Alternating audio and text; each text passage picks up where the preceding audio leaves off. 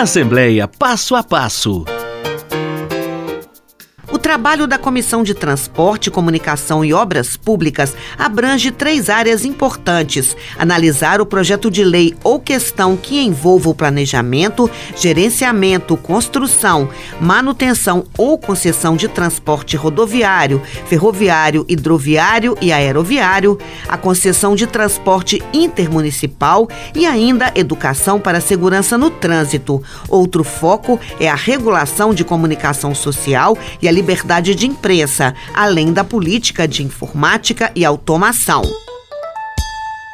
A comissão, formada por cinco deputados efetivos e cinco suplentes, é comandada pelo presidente, deputado Tiago Cota, do PDT, e pela vice, deputada Maria Clara Marra, do PSDB.